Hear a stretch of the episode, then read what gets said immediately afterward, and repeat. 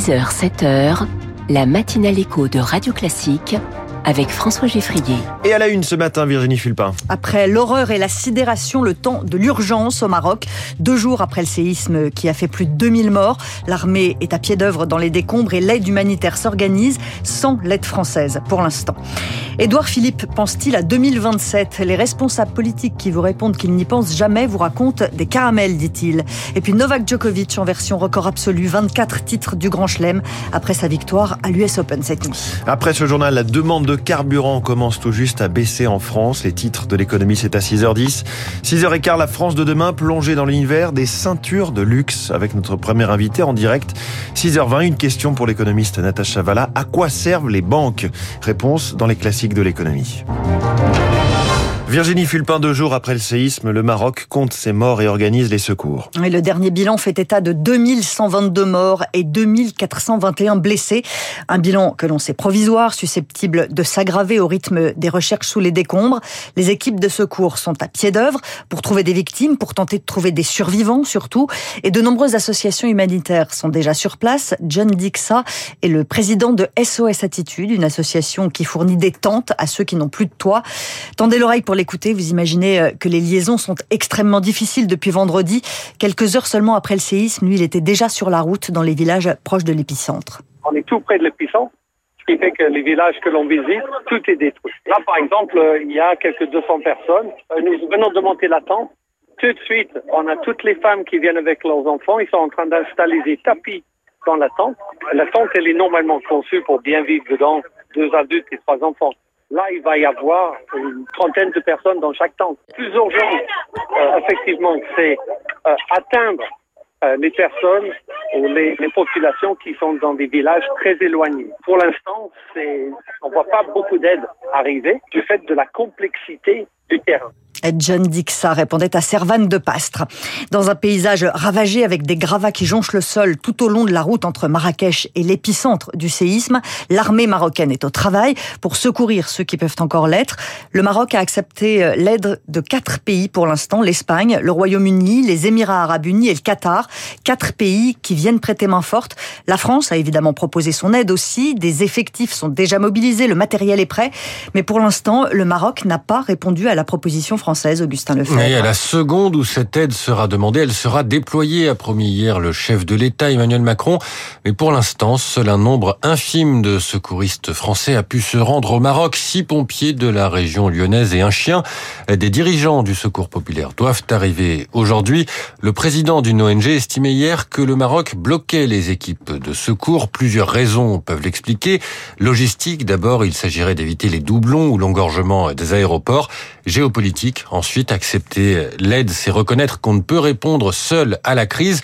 Alors s'il faut le faire, autant qu'elle vienne de pays amis comme le Qatar ou l'Espagne, question de fierté nationale.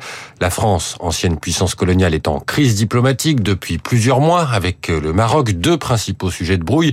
La souveraineté de Rabat sur le Sahara occidental que Paris refuse de reconnaître et l'espionnage présumé du téléphone d'Emmanuel Macron par le Royaume à l'aide du logiciel Pegasus.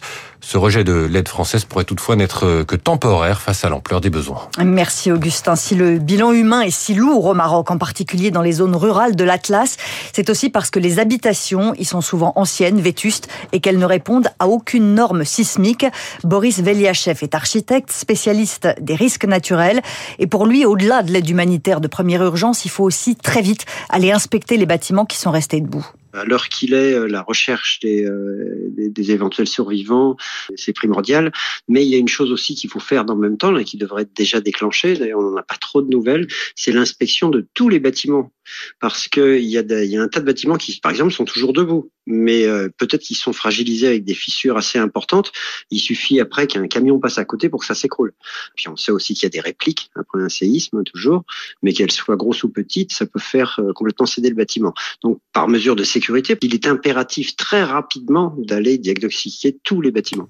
Boris Veliachev avec Eric Kioch. Et parmi les plus de 2100 victimes de ce terrible séisme au Maroc figurent au moins 4 Français. Il y a au moins 10 000 touristes français au Maroc en ce moment, d'après les chiffres des opérateurs de voyage. Ils sont en fait bien plus nombreux car il faut aussi compter ceux qui sont partis par leurs propres moyens. Certains peuvent avoir envie de rentrer plus tôt que prévu, d'autres veulent sans doute annuler leur voyage.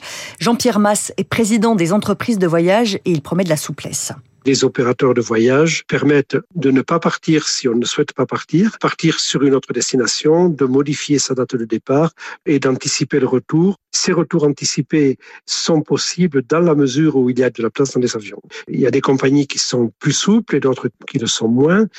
Par exemple, Air France accepte toute euh, possibilité de report à destination de Marrakech ou en retour de Marrakech jusqu'au 20 septembre. Il n'y a pas de panique actuellement. On n'est pas sur un mouvement massif d'annulation. Mais aujourd'hui, on ne sait pas du tout comment vont se comporter les clients qui ont fait des réservations pour la semaine prochaine. Les Marocains craignent maintenant des répliques à ce séisme de magnitude 6,8, un tremblement de terre exceptionnellement intense. Ces répliques peuvent se produire pendant plusieurs semaines et elles peuvent détruire des bâtiments déjà endommagés. Mais depuis vendredi, les répliques enregistrées n'ont heureusement pas été assez puissantes pour faire trembler à nouveau les bâtiments. Radio Classique 6h06, le sommet du G20 s'est achevé euh, hier en Inde. Il s'est terminé par une déclaration commune qui dénonce le recours à la force à des fins de conquête territoriale, mais la déclaration omet de citer la Russie. D'ailleurs, le chef de la diplomatie russe, Sergei Lavrov, estime que ce sommet est un succès. Ce n'est pas l'avis d'Emmanuel Macron. Le président de la République estime que sur le climat, notamment, c'est insuffisant. La déclaration commune s'en tient à appeler à accélérer les efforts pour réduire la production d'électricité à l'aide de centrales à charbon. En France, Marine Le Pen a fait sa rentrée politique hier dans son fief électoral d'Hénin-Beaumont, dans le Pas-de-Calais.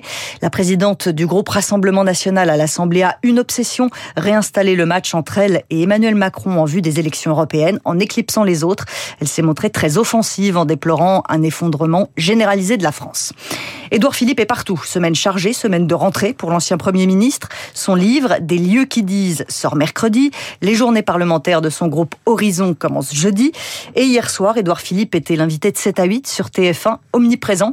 Est-ce qu'il a 2027 en ligne de mire? Répond pas directement, mais ne cache plus ses ambitions pour autant pour le dire de façon peut-être un peu triviale, avant l'heure, c'est pas l'heure. Après l'heure, c'est plus l'heure. Ceux qui vous disent qu'ils n'y pensent jamais vous racontent des cracks. Ceux qui y pensent en permanence et qui ne pensent qu'à ça, sont des dingues. La vocation d'un parti politique, c'est pas simplement de dire coucou, voilà, j'ai une bonne idée. C'est de conquérir le pouvoir démocratiquement. Mais bien entendu. Mais on va pas s'excuser de ça. Le responsable politique qui viendrait vous voir en disant la, la prochaine élection présidentielle, non, on s'en fout, c'est pas le sujet. Ben, il vous raconterait du caramel. Édouard Philippe sur TF1 hier soir.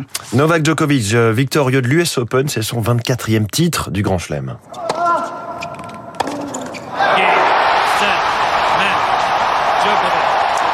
Le Serbe a battu Danil Medvedev en 3-7 hier soir euh, en finale. Euh, c'était à New York évidemment, l'US Open. Novak Djokovic, à nouveau vainqueur d'un tournoi du, Grand Chelem, son troisième titre majeur de la saison, son quatrième US Open, 24 titres et il en veut euh, toujours plus. Voilà qui est Novak Djokovic. Ce sont euh, les commentaires américains. 24 titres du Grand Chelem, c'est un record absolu, hein, partagé avec mmh. Margaret Court. Deux de plus que Rafael Nadal, quatre de plus que Roger Federer. L'Afrique du Sud tient à sa couronne. Les Springboks, vainqueurs de la dernière Coupe du Monde de rugby, ont dominé l'Écosse 18 à 3 hier à Marseille pour leur entrée dans la compétition, alors que le Pays de Galles a battu les Fidji 32 à 26. Et puis Luis Rubiales a fini par jeter l'éponge. Le président de la Fédération espagnole de football démissionne. Il était, vous le savez, au cœur d'un scandale depuis plusieurs semaines après son baiser forcé à une joueuse espagnole après euh, la victoire des Espagnols en Coupe du Monde. Merci. C'était le journal de 6 heures signé Virginie Fulpin. Un peu moins de carburant consommé en France cette année. Il y a une tendance qui se décide. On va le voir dans les titres de l'économie dans un instant. Puis Clémenti Tony Haddad, fondateur d'une marque de ceinture de luxe, nous dira comment il produit en France c'est ça. La France de demain, nouveau rendez-vous de cette année. Radio Classique 6h09.